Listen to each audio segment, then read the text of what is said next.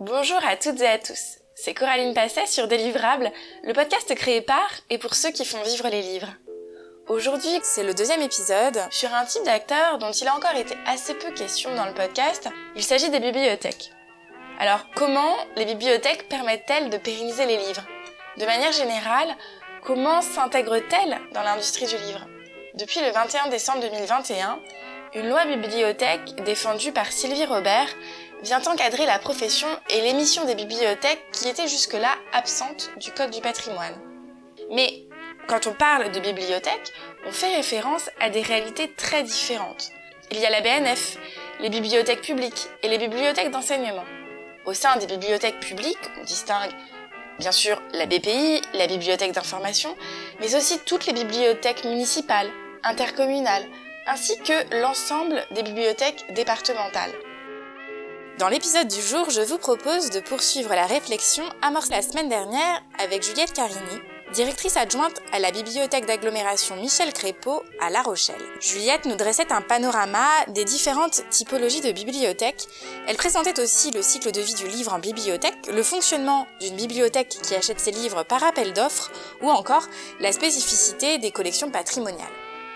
Aujourd'hui, je vous emmène à la bibliothèque municipale de Conflans-Sainte-Honorine, dans les Yvelines, pour écouter trois voix de bibliothécaires parler de leur quotidien et de leurs enjeux. Elles sont responsables des ressources, en charge du désherbage ou responsables de l'action culturelle. La bibliothèque de Conflans-Sainte-Honorine diffère de la bibliothèque Michel Crépeau. Par ses missions d'abord, elle ne possède pas de collection patrimoniale par exemple, elle est également sous le seuil des marchés publics du livre établi en 2016 à 90 000 euros. Concrètement, cela lui permet d'acquérir directement ses ouvrages auprès des libraires. Cette bibliothèque m'intéresse particulièrement car dans un territoire marqué notamment par la fermeture de la bibliothèque départementale en 2016, l'assassinat tragique de Samuel Paty en 2020, et aussi parce que c'est un endroit où j'apprécie aller. J'emprunte plus que je ne lis, mais c'est une autre histoire. J'en profite pour remercier chaleureusement Niaya Serran, Gwenaël Carwas, Isabelle Gorieux, qui ont gentiment accepté de me répondre dans cet épisode, m'ont accordé du temps, et je remercie également vivement Laurent Matos, directeur de la médiathèque, que l'on n'entend pas dans cet épisode, mais qui y a largement contribué. Belle écoute responsable des ressources, c'est pas mal de choses. Je m'occupe de, de de tout le matériel dont on a besoin au quotidien. Mais les ressources sont également les ressources intellectuelles qu'on met à la disposition du public. Nyaya Serran, responsable des ressources et référente de la bibliothèque adulte à la bibliothèque Blaise Sandrars à Conflans-Sainte-Honorine. Alors, je ne choisis évidemment pas les ressources, mais en revanche, j'organise le travail de mes collègues, notamment en ce qui concerne les acquisitions. Ça, c'est du point de vue de mes collègues.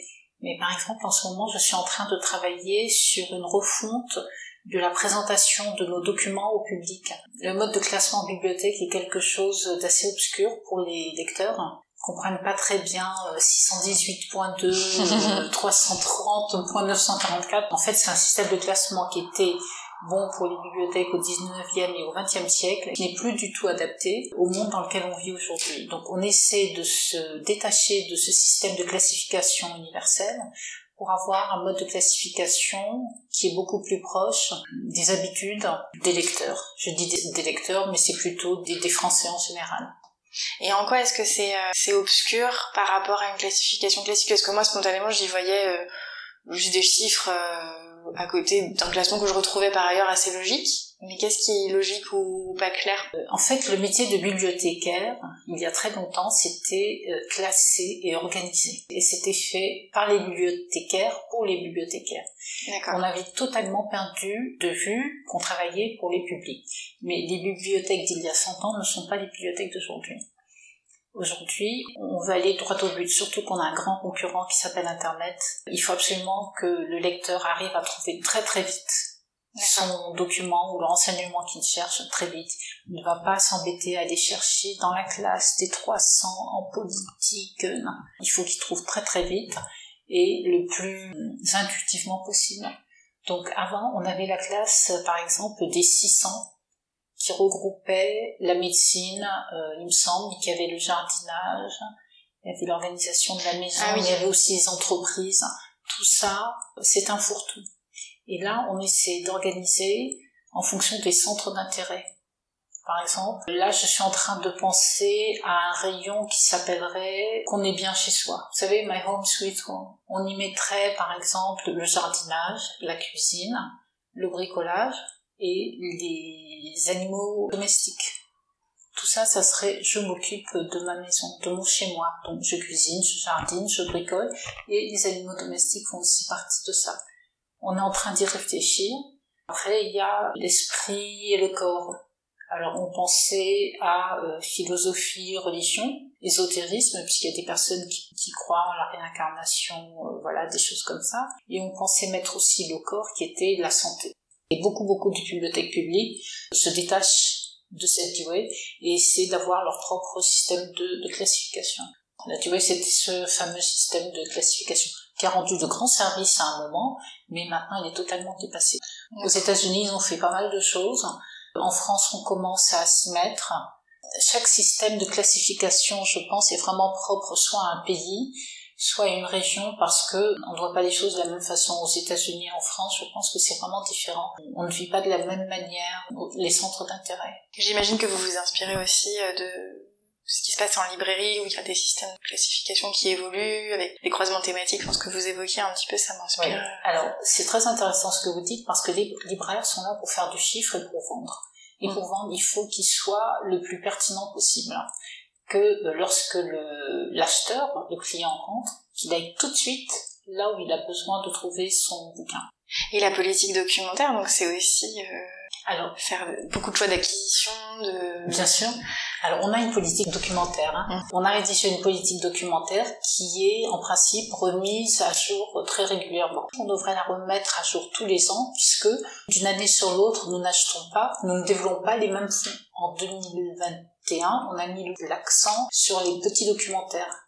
On a une nouvelle personne dans l'équipe qui est arrivée. Alors c'est très très intéressant parce qu'elle apporte un regard neuf et elle a vu nos collections qui étaient vieillottes. Elle a pratiquement tout enlevé et là elle a eu un budget spécial et elle a racheté beaucoup de premiers documentaires qui s'adressent aux tout petits jusqu'à 6 ans à peu près. Mais l'année prochaine, hein, c'est clair que notre politique documentaire ne sera pas la même. On décidera de développer tel ou tel autre fonds.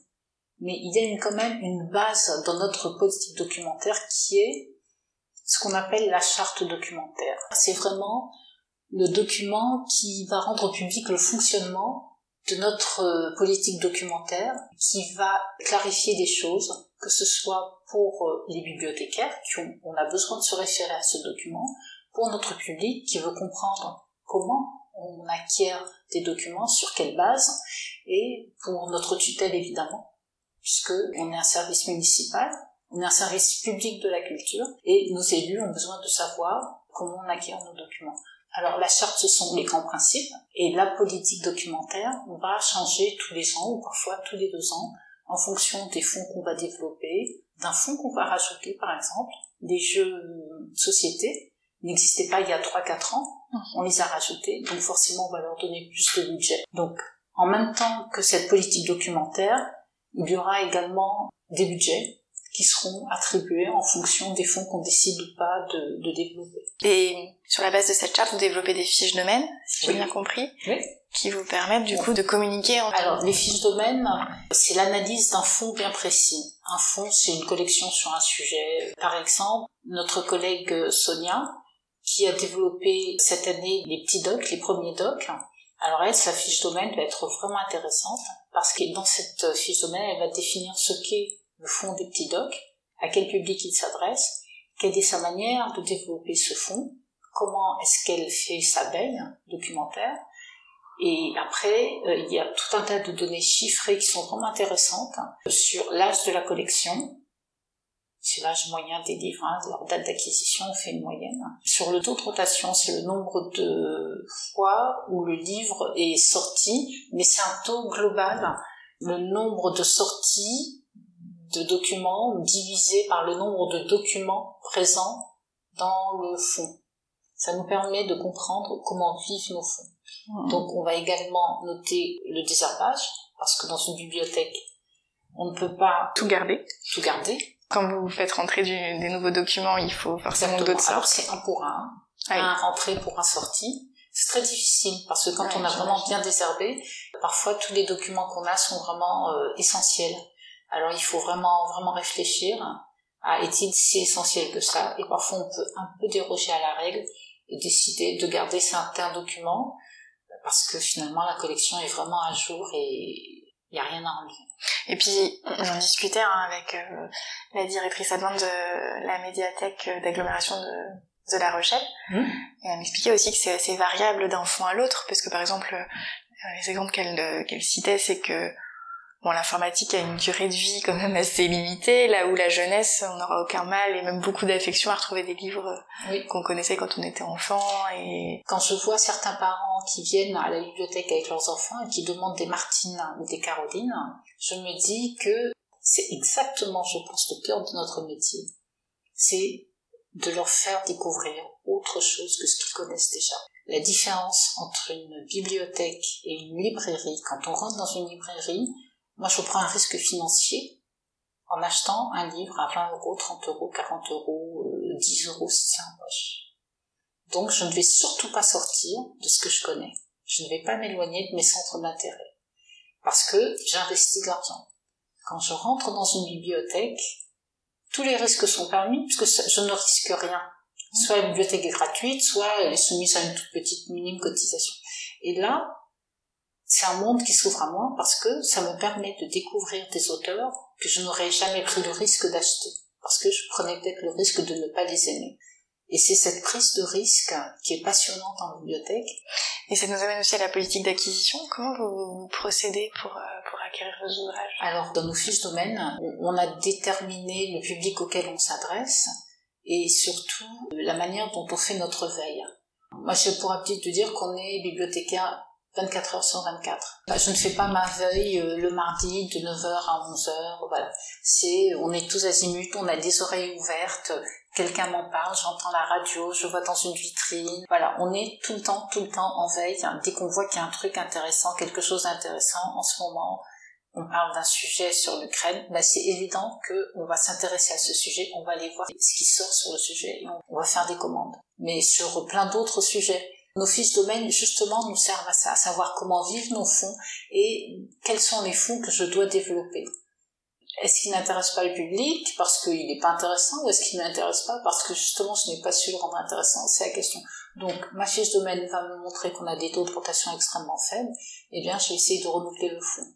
On peut faire appel aussi à des lecteurs experts, notamment en poésie. On n'y connaît pas grand-chose. En tout cas, ma collègue euh, qui s'en occupe n'y connaît pas grand-chose, moi non plus je peux pas l'aider. En revanche, en discutant dans les rayons avec les lecteurs, on se rend compte que tel lecteur est expert en poésie contemporaine, pas du tout poésie classique telle qu'on les connaît. Eh bien, je lui ai demandé de me donner ses coordonnées et je lui ai proposé de participer à des acquisitions avec un budget précis, mais avec lui. C'est-à-dire qu'on ne lui ah donne pas le budget mais faites-nous des propositions. Est-ce que ça vous intéresse de venir nous aider à désherber le fond poésie Parce qu'on en a beaucoup. Les taux de rotation sont très faibles. Peut-être que si on en enlevait et qu'on ne gardait vraiment que les plus intéressants, est-ce que ça sortirait mieux? Et il est tout à fait partant. Donc on fait appel de temps en temps et c'est notre souhait de faire appel de plus en plus à ces lecteurs euh, experts et vous ne travaillez pas par, enfin, vous ne travaillez plus par appel d'offres dans vos acquisitions euh, non. Alors c'est le moins 10 ans, en fait, ils sont tous moins 10 ans, puisqu'ils ont tous le prix unique du livre. Après, on va choisir nos fournisseurs selon le service qu'ils nous proposent. Uh-huh. Par exemple, est-ce qu'ils sont prêts pour proposer des livres lorsqu'on reçoit un auteur pour une signature? Uh-huh. Sachant que c'est un samedi soir, est-ce qu'ils sont prêts à venir pour ça? Est-ce qu'ils ont un bon conseil? On a un libraire en bande dessinée qui connaît très très bien la production, qui connaît très bien les auteurs. On peut s'appuyer sur lui pour avoir de bons conseils euh, en bande dessinée. On a une libraire à Pontoise en adulte. Lorsqu'on va la voir, on a notre liste, mais on a aussi une partie du budget qui est consacrée à ses propositions à elle. Oui, elle vient présenter, ce qu'elle m'expliquait aussi, c'est qu'elle vient présenter parfois la rentrée littéraire. Parfois, elle vient présenter la rentrée littéraire. Alors là, avec le Covid, elle est moins venue. Oui, forcément. Mais elle vient, alors, la rentrée littéraire, on a une spécificité à Conflans. C'est pas la rentrée littéraire des professionnels, c'est la rentrée littéraire des lecteurs. Ce sont des lecteurs, donc on achète toute la rentrée littéraire en septembre, en général tout est fait. On sort une bibliographie, soit papier, soit les deux, papier et en ligne on la distribue à nos lecteurs et on leur dit vous avez deux mois pour lire ce qui vous intéresse dans cette liste. Donc on met une bibliographie classique avec le résumé. Ils peuvent réserver et on donne rendez-vous deux mois après. On fait une grande rentrée littéraire. Ce sont les lecteurs qui parlent de leur coup de cœur. Et souvent c'est de très très grande qualité. Et ils jouent le jeu et moi c'est un moment que j'adore, la rentrée des lecteurs. C'est intéressant aussi ce que vous dites parce que c'est quelque chose que j'ai entendu. J'ai donné la parole euh, cet été aux libraires mmh. et, et, certains, un certain nombre, hein, me disaient mais en fait, euh, nos acheteurs sont, sont nos premiers, sont des conseillers aussi pour nous, c'est-à-dire qu'on peut pas tout lire, on peut pas tout découvrir, et il y a un vrai travail d'échange où les habitués vont dire ah bah vous connaissez tel livre, et il va pouvoir aussi être acquis. C'est un peu ce que vous décrivez avec les lecteurs experts ou avec cette rentrée littéraire. Oui, ils sont prescripteurs. Hein. Ouais, Certains de nos lecteurs sont prescripteurs. Moi, combien de fois j'ai lu des livres qui m'ont été conseillés par des lecteurs? C'est marrant parce que les gens pensent que les bibliothécaires lisent tout, pas du tout, on n'a pas le temps. Ouais, c'est normal. Et moi, je m'appuie beaucoup. Et sur certains lecteurs, dont je connais les goûts, mm. je sais que je risque pas d'être euh, déçue. En général, je sais à peu près toujours quoi prendre. Le problème, c'est le temps de, de lire qui me manque. Mais parfois, il y a un lecteur qui vient me voir avec un livre, il me dit, tiens, prends ça. Vraiment, c'est super. Et je le dis, effectivement. Mm. Et on a mis en place un système de coups de cœur. Alors, avant, on avait juste les coups de cœur des bibliothécaires. Et eh ben, on a créé le coup de cœur des lecteurs qui n'est pas le même que celui des, que celui des bibliothécaires. Ce sont vraiment les lecteurs qui se conseillent entre eux, qui disent, euh, alors on met un coup de cœur avec des couleurs précises, hein, aux couleurs de notre logo, et un coup de cœur, c'est un lecteur à aimer, et il conseille à d'autres lecteurs de le prendre. Je suis très contente euh, qu'on ait pu mettre ça en place. Et je vous posais la question aussi par rapport aux appels d'offres, parce que si j'ai bien compris, euh, en dessous d'un certain seuil d'achat annuel. Euh, pour se faciliter les choses, on choisit nos fournisseurs parce qu'on n'a pas atteint le seuil minimal nécessaire pour ouvrir un marché. Oui, c'est ça. Dans, dans les livres, hein. on peut choisir ce qu'on veut. Mais on a fait le choix en littérature et en jeunesse de prendre des fournisseurs locaux. Plutôt indépendant, vous passez pas par le grand cercle par exemple euh, Non, on passe pas par le grand cercle, on passe par euh, Lettres et Merveilles. Pour tout ce qui est jeunesse, c'est Lettres et Merveilles qui est à Pontoise. La littérature adulte, on passe par notre fournisseur local qui est euh, les petits papiers. Pour les documentaires adultes, dont je m'occupe en grande partie, moi je préfère passer par la SFL, qui est un grossiste. Donc qui dépend de la FNAC, donc la SFL c'est le grossiste de la FNAC. Exactement. Ok. Ils sont, ah ils sont vraiment, bon, on voit bien hein, qu'ils ont une armada de personnes. On est servi très très vite, on est livré très vite, la facturation est nickel, on n'a pas à se plaindre. Les retours, parfois on fait des retours parce que le livre ne correspond pas à ce qu'on pensait qu'il soit, ou ne correspond tout simplement pas à une bibliothèque par son format, qui peut être soit petit, soit mince, soit euh, à spirale. Ça correspond pas du tout à une bibliothèque. Donc on les rend et euh, ils sont vraiment réactifs. Ouais, mais vous essayez au maximum de, de travailler avec des acteurs locaux les, les plus proches euh, sur le territoire. Et euh, est-ce que vous, vous, pensez à d'autres choses importantes en ce qui concerne ben, votre politique d'acquisition, votre politique ah documentaire? Oui. Notre politique documentaire s'appuie sur la charte qui, je l'ai noté parce que c'est très important, de par sa nature de service public de la culture, de service public déjà, j'aime bien préciser est un service public de la culture, assume ses missions en se fondant sur des valeurs d'égalité, de laïcité et de pérennité. Et puis, tout ce qui est euh, haine, haine raciale, de monter des citoyens les uns contre les autres, ces documents n'ont pas leur place dans une bibliothèque. En revanche, ils trouvent leur place dans les librairies et ils sont même, certains sont en tête des ventes. Et pour nous, en bibliothèque, on trouve, enfin, je ne pense pas qu'en bibliothèque, on trouvera Éric Zemmour des livres incitant à la haine raciale. Ouais, et à la bibliothèque, euh, bah, Michel Crépeau, justement, m'expliquait que il avait été décidé euh, avec les élus, enfin, ça a été, ça a été voté, hein, que les personnalités politiques n'avaient pas leur place en bibliothèque. C'est-à-dire que les, les ouvrages politiques n'étaient pas acquis, tout simplement. Ouais, Ils sont exclus. Politique documentaire, on précise que des livres écrits par des hommes politiques ne sont pas acquis. En revanche, des livres sur les hommes politiques ont leur place en bibliothèque parce que c'est normal qu'on dise des choses sur le bilan du président en cours, sur les partis politiques, euh, voilà. Oui, vous faites pour la se faire une idée. Ouais, d'accord. Plus dans une logique de documentation. Exactement, parce que ça fait partie aussi d'une mission. On a trois missions. On a une mission de formation, d'information et de loisirs. Loisirs culture. Et bien ça, c'est de l'information aussi. Vous acquérez les livres auprès des libraires et après il y a une redistribution à la, à la Sophia. À la de 5%. Est-ce que vous pouvez nous expliquer un petit peu comment euh... Euh, les libraires, il y a avant que la Sophia ne soit mise en place, les libraires nous octroyaient des, des réductions euh, à leur convenance. On avait parfois 30, 40% de réduction. Il nous est arrivé d'avoir 40% de réduction chez un grossiste dont je tairai le nom. Et bah, c'était tout bénéfice euh, pour nous. Et puis la Sophia est arrivée et ils ont décidé de rétribuer, et c'est normal, les auteurs. Donc maintenant, les réductions sont plafonnées à 9%. Il y a le, comme le il y a le prix unique du livre, mais il y a aussi la réduction plafonnée aux collectivités à 9%. Et les libraires reversent 5% à la Sophia donc tous les ans, on remplit un document. Alors ce n'est pas titre par titre, mais c'est, je crois, fournisseur par fournisseur, euh, le volume de, de livres qu'on a achetés. Le principe, c'est que comme les livres sont prêtés, euh, c'est normal de rétribuer l'auteur sur cette base-là, parce que c'est pas simplement des livres qui sont à un endroit donné, c'est qu'après on en fait bénéficier euh, quand même. Parce que c'est vrai qu'il y a un manque à gagner quand même pour l'auteur. Un livre acheté, euh, il y a bon une petite circulation, on va le préciter à nos amis, deux, trois amis, et puis il va rester bloqué chez quelqu'un qui va jamais vous le rendre. Alors qu'en bibliothèque, on a des, les, livres sortent 20 euh, fois, 30 fois, 40 fois en jeunesse, je, je vous dis même pas combien de fois ils sortent. Hein. C'est énorme.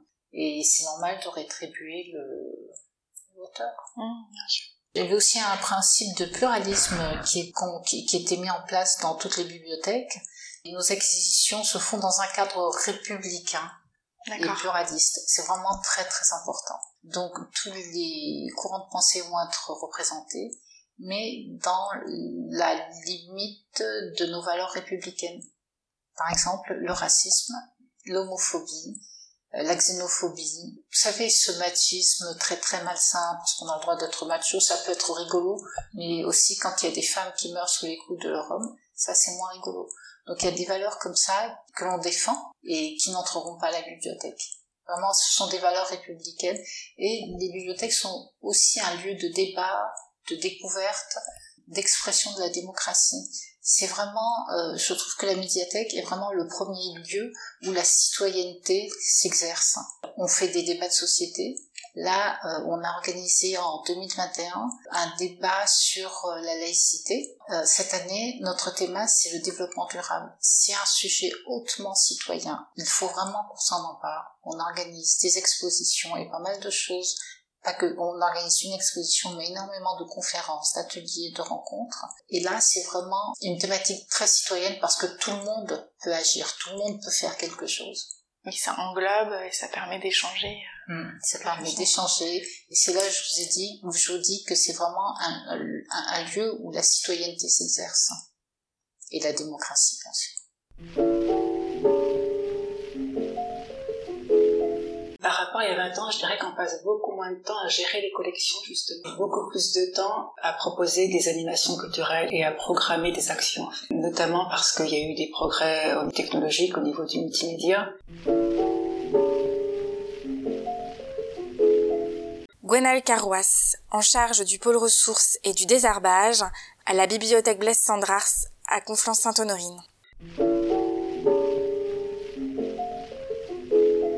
Avant, on passait beaucoup de temps à passer nos commandes de documents, à intégrer nos documents dans la base, donc à cataloguer, alors que maintenant les commandes arrivent très rapidement à nos fournisseurs, on réceptionne très rapidement et on arrive aussi très rapidement à, à intégrer les documents dans nos bases en fait, puisque les notices on les récupère. Finalement, ce sont des applications qui nous font le travail en grande partie par rapport à avant. On n'a plus besoin de taper à la main l'auteur, l'éditeur, de, de taper à la main le résumé, d'aller chercher le résumé à droite à gauche. Finalement, on télécharge des notices et le travail est déjà fait, je dirais, à 75% en fait. Il y, a, il y a quelques années, on faisait une ou deux actions culturelles dans la semaine. Là, on est passé plutôt à une ou deux actions culturelles par jour. Ah oui, ça n'a rien à voir. Effectivement, c'est totalement différent. C'est notamment grâce au fait qu'on a, pu se dégager du temps sur d'autres tâches plus techniques. D'accord.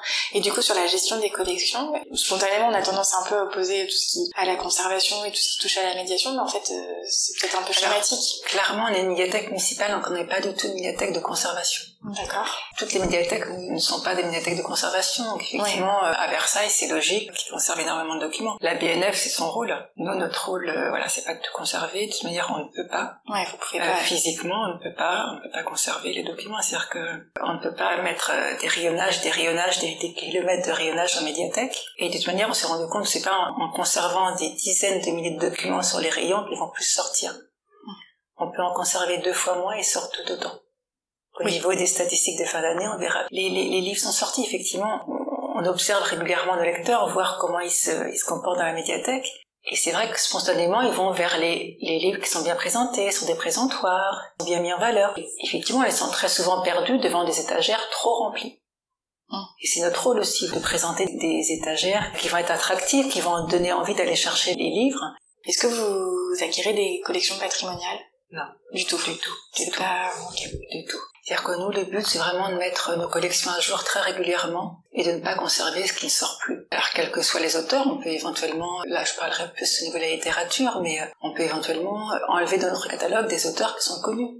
On n'est pas obligé de garder tous les Boris Vian, on n'est pas obligé de garder tous les Marguerite Duras, on ne gardera pas forcément tout. On ne gardera pas non plus tous les œuvres des prix Nobel. On gardera uniquement un ou deux titres phares. On n'est pas du tout dans la conservation.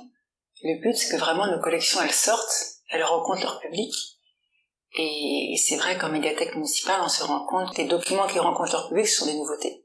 Sont des documents qu'on aura acquis il y a un an, deux ans, cinq ans. Et ce qu'on aura acquis il y a dix ans ou quinze ans, ça sortira quasiment plus. Est-ce que vous voyez votre rôle différemment de celui des librairies du coup euh, par rapport à ces nouveautés justement? Parce que bon, en vous entendant dire ça je me dis mais du coup ça se rapproche assez du métier de libraire On a quand même un fonds beaucoup plus important que les librairies qui commandent des livres, des documentaires. Et s'ils sont pas vendus au bout d'un mois, deux mois, ils les renvoient. Donc ils les ont plus en rayon. On est quand même sur une périodicité beaucoup plus longue, donc effectivement on va attendre minimum 10 ans, ça c'est sûr, on ne retirera pas des collections, des documents de moins de 10 ans. En tout cas en- au niveau littérature. hein. en informatique la question se En posera avant. informatique, effectivement, au bout de 4-5 ans, mes collègues enlèvent en fait. En littérature, on va garder 10 ans, 15 ans.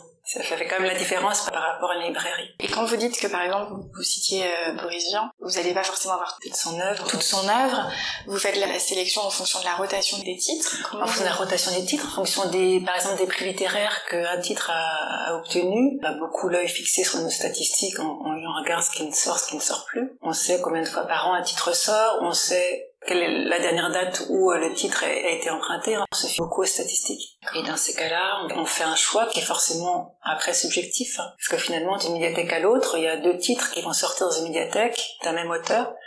Et la médiathèque de la ville d'à côté seront peut-être des, des titres différents. Ce qui nous différencie des librairies, c'est qu'il n'y a pas l'aspect monétaire et commercial. C'est-à-dire que nous, on n'a rien à vendre. Mhm. On propose, effectivement, on peut se tromper, c'est-à-dire que quand on achète des documents, lorsque je repère des nouveautés littéraires, je suis pas sûre que les gens vont s'emparer de ce document et l'emprunter effectivement en grand nombre.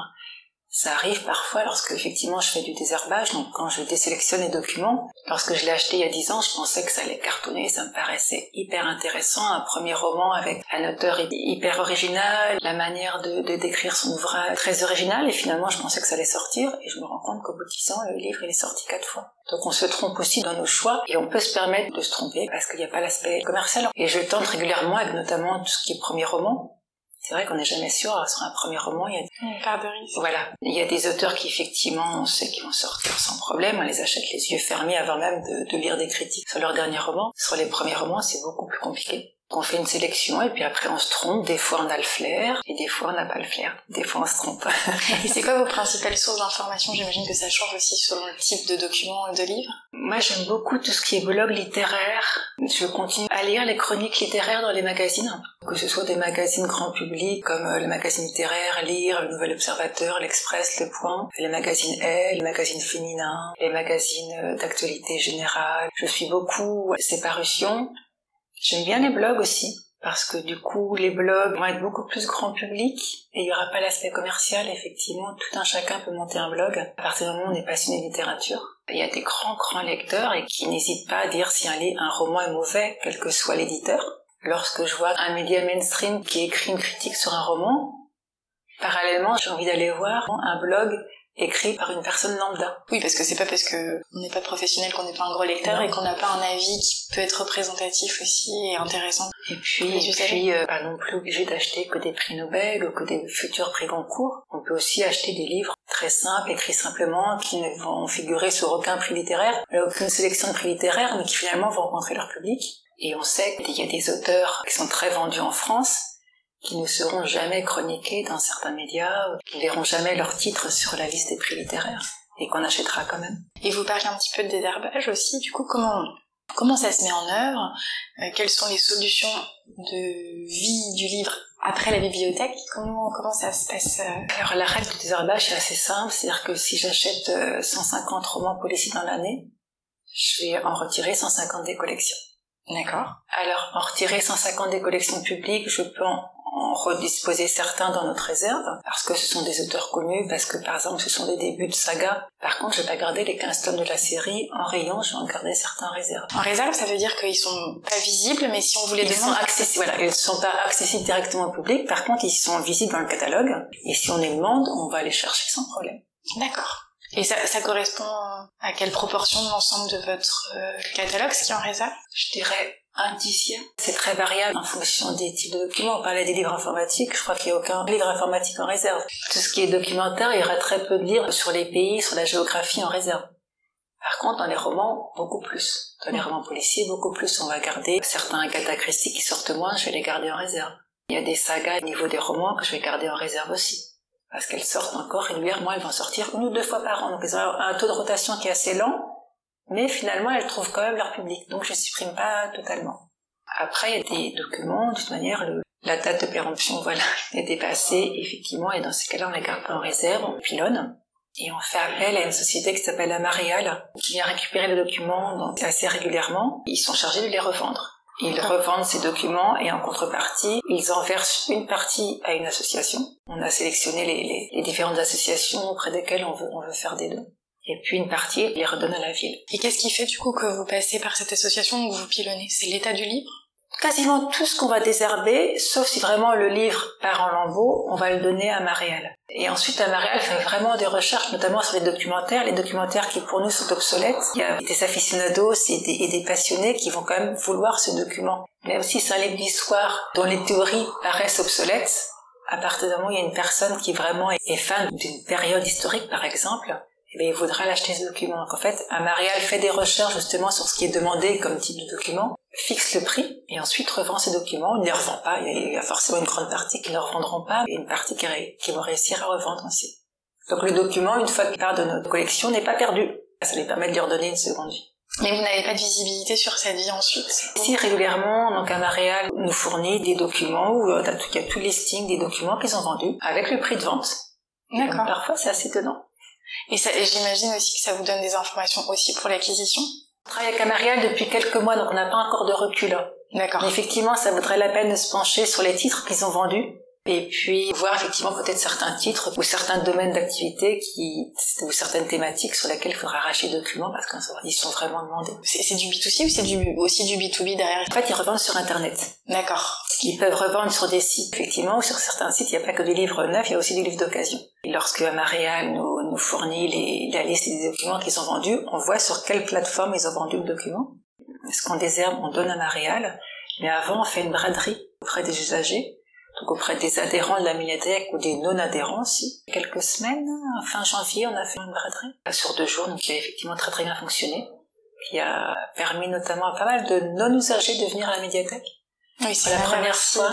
C'est une sorte d'action culturelle. Exactement. Là, on s'est rendu compte que euh, les livres d'histoire fonctionnent très bien. Les livres documentaires, il y a des gens qui aiment vraiment beaucoup conserver les livres documentaires. Même si pour nous, ils paraissent obsolètes. Même si l'information qui est délivrée à l'intérieur, nous, nous paraît obsolète. Il y a des personnes qui vraiment, qui veulent conserver ces documents.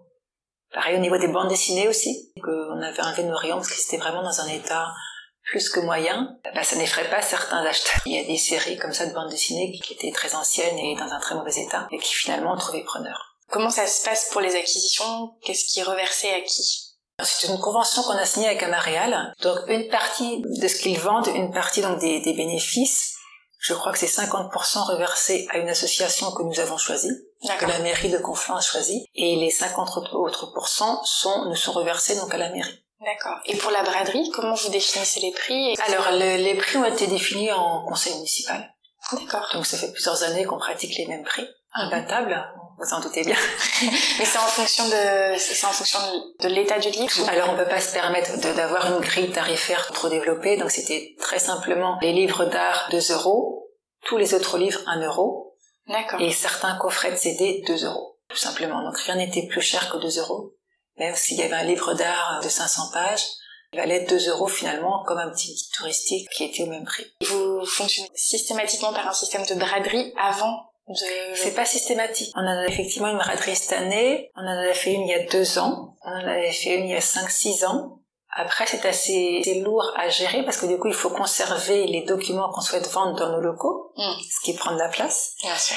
On se rend compte qu'effectivement, il faut pas attendre trop de temps entre le moment où on désherbe et le moment où on vend parce que conserver dans nos locaux, pour nous, c'est compliqué. En plus, les, conditions de conservation sont pas forcément très très bonnes. Donc là, oui, on a dû faire voilà, trois braderies en l'espace de 10 ans à peu près. C'est en fonction de nous aussi, de notre désherbage, de ce qu'on a aussi. On se rend compte que certaines années, on désherbe beaucoup plus que d'autres. Là, c'est vrai que les trois dernières années, on a peut-être plus désherbé qu'au cours des années précédentes en fait. Et vous désherbez au fil de l'eau, si je comprends bien Alors il y a eu une grosse opération de désherbage il y a trois ans. Oui. Parce qu'on se rendait compte que sur certaines collections, à certains fonds, le désherbage en fait était très ancien, donc il fallait, il fallait vraiment s'y remettre. Et là maintenant, comme tous les fonds ont été désherbés depuis trois ans, maintenant effectivement on sait qu'on va le faire tous les ans, tranquillement sur chaque fonds.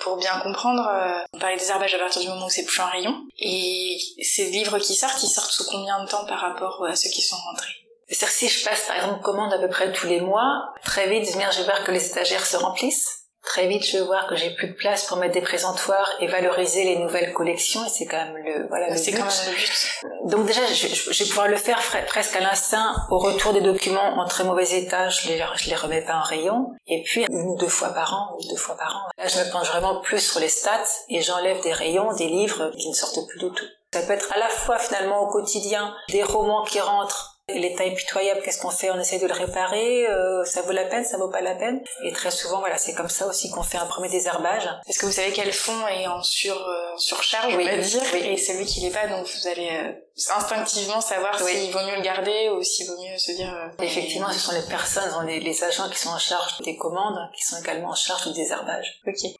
On n'est vraiment pas un magasin avec des rayonnages en fait. On n'est pas le roi Merlin où le but c'est de trouver une vis dans un rayon. Et le but c'est qu'il y ait des rayonnages, des rayonnages, des rayonnages sur des kilomètres. L'important pour nous c'est vraiment que on puisse faire des présentations de documents, soit par thématique, par exemple sur les premiers romans, qui forcément sortent moins que les auteurs plus connus.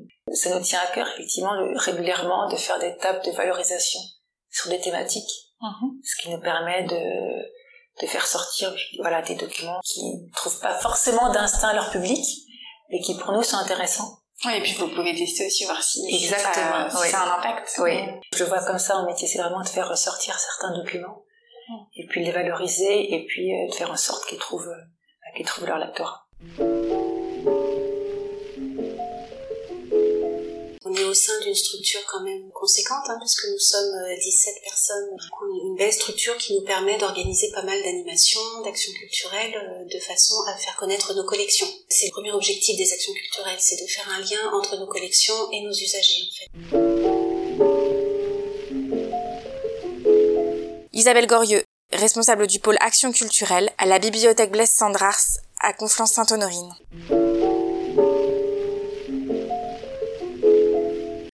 Euh, entre guillemets, dédramatiser euh, l'accès au livre en l'entourant d'animations, d'actions diverses qui peuvent être un spectacle, euh, valorisation, une exposition, une rencontre. On aime bien aussi surprendre nos publics, c'est-à-dire que les gens ne s'attendent pas euh, parfois à avoir euh, un concert dans une médiathèque. Bah, nous, on n'est pas uniquement prêteurs de livres. Les médiathèques aujourd'hui, c'est plus que ça. C'est de l'accompagnement euh, à la citoyenneté, c'est de l'accompagnement à l'ouverture d'esprit. C'est on ouvre sur bien sûr le contenu de nos documents, mais on ouvre sur la musique, sur l'art, sur la presse, sur les sujets qui nous entourent au quotidien. Et puis j'imagine aussi qu'il y a des choses hors les murs. Il n'y a pas que des choses dans la bibliothèque. Oui, alors on, on fait peu de choses pour le moment hors les murs, pour des raisons euh, de temps et de, de, de personnel. Mm. Hein, quand on est euh, au service public, on peut pas être à l'extérieur. Oui, bien sûr.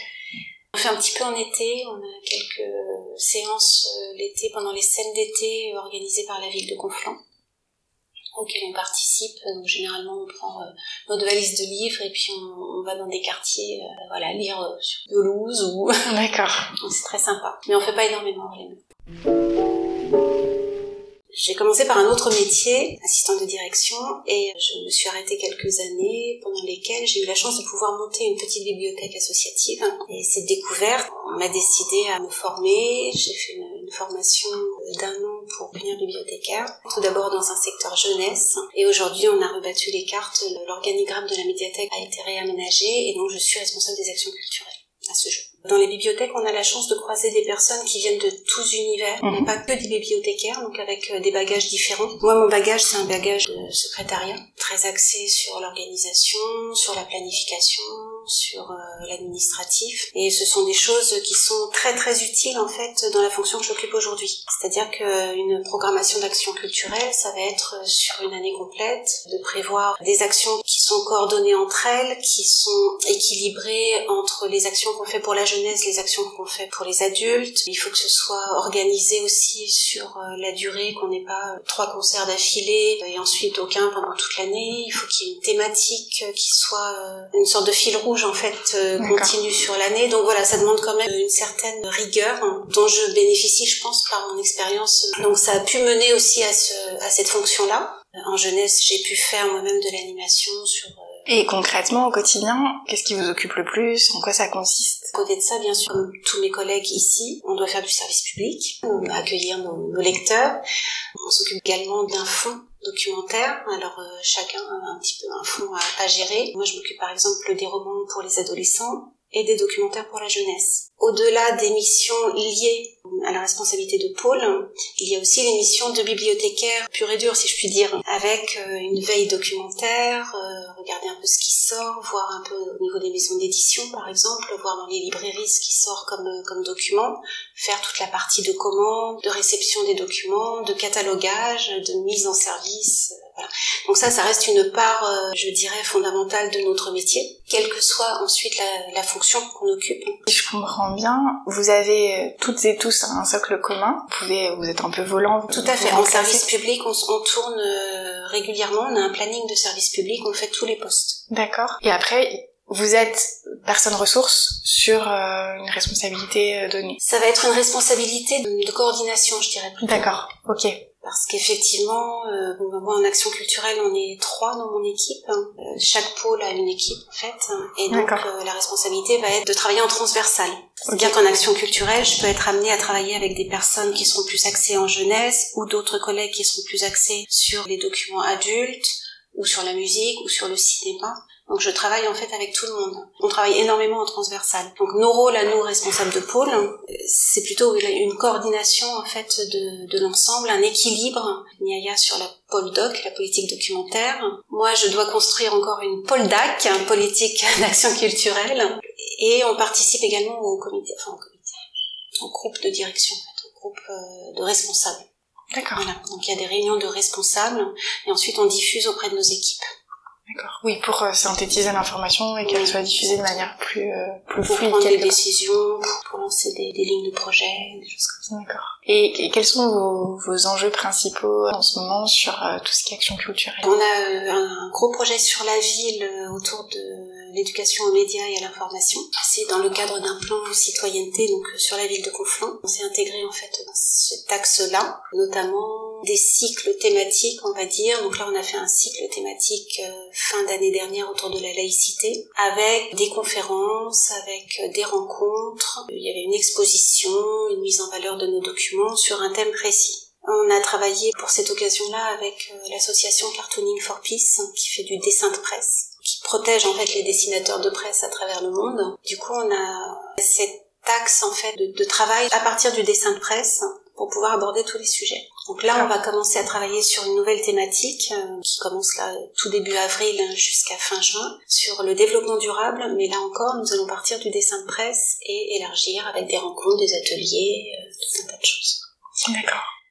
Et, cette problématique, elle, a été euh, soulevée, mise en œuvre après l'incident tragique de l'année dernière ou avec la laïcité Oui, ça me semble évident. Ouais. il fallait faire quelque chose, il fallait malheureusement après après cet événement il fallait faire quelque chose sur ce sujet. Puis bon, voilà on a attendu un petit peu euh, que les choses se tassent et euh, finalement on a choisi cette direction du dessin de presse hein, qui est à l'origine de tous ces soucis euh, a pu rencontrer là, ces dernières années en France. Ouais, et ailleurs, et avec, enfin j'imagine que si vous avez lancé ça à l'automne aussi, c'était pour l'anniversaire.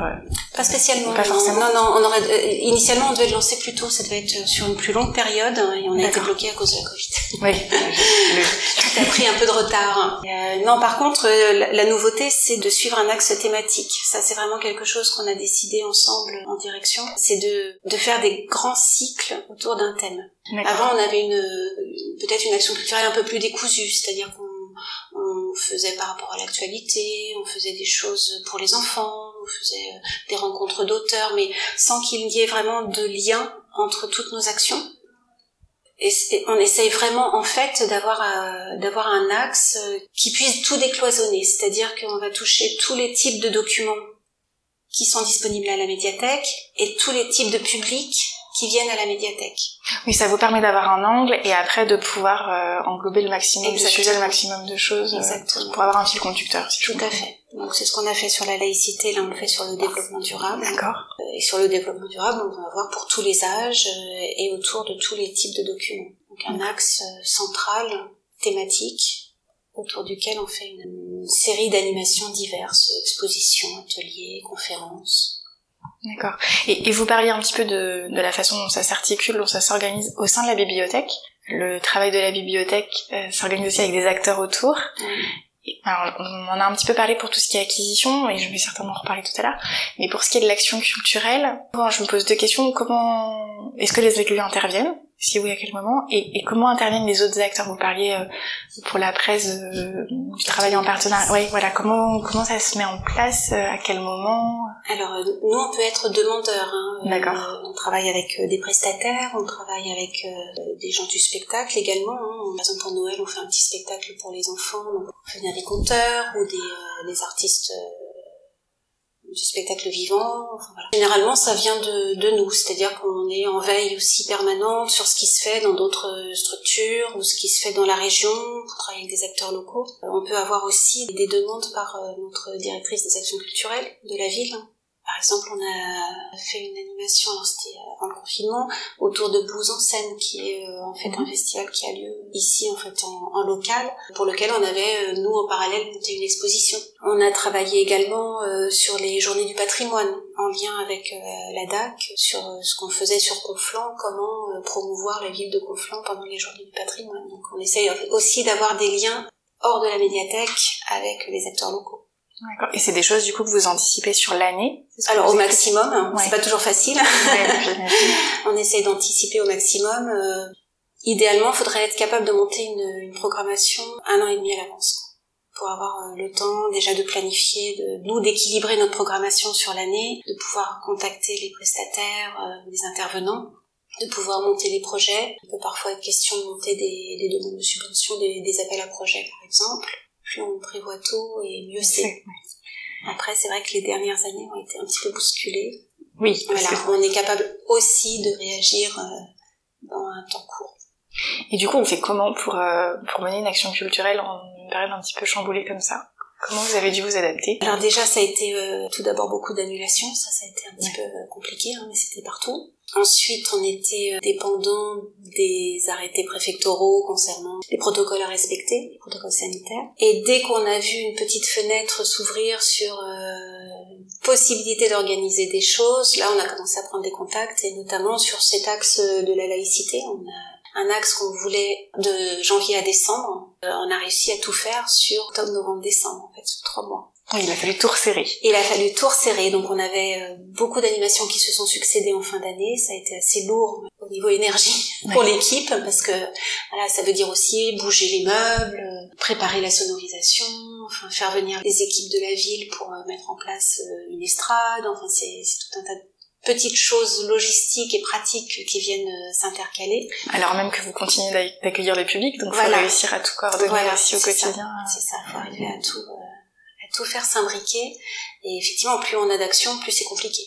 Et en termes de budget, ça se passe comment? Vous avez un budget pour les on acquisitions a un budget pour l'année. Et vous avez aussi un budget du coup pour l'action culturelle. On a un budget d'acquisition et un budget d'action culturelle fixé pour l'année. Si j'ai bien compris comment ça se passe, pour ce qui est des acquisitions, il y a un moment de validation, notamment, je...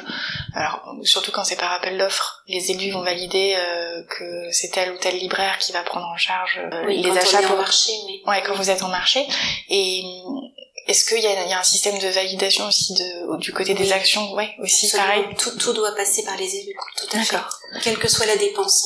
Hein, nous, on travaille avec de l'argent public. La revalidation intervient à quel moment? Est-ce que c'est justement un an avant? Est-ce que c'est au fil de l'eau?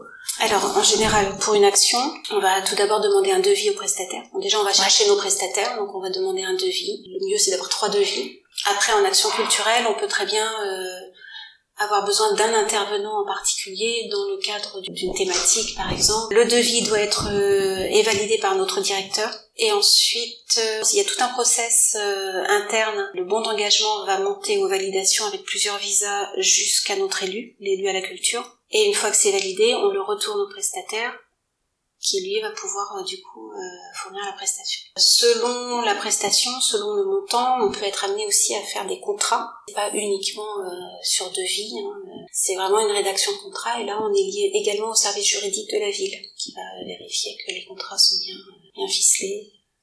Là aussi ça monte jusqu'au maire en fait. Les contrats sont signés par Monsieur le maire. Donc si je comprends bien, vous avez un budget global en amont et après à chaque prestation, à chaque besoin, Tout à vous fait. validez. D'accord. Tout à fait. Ok.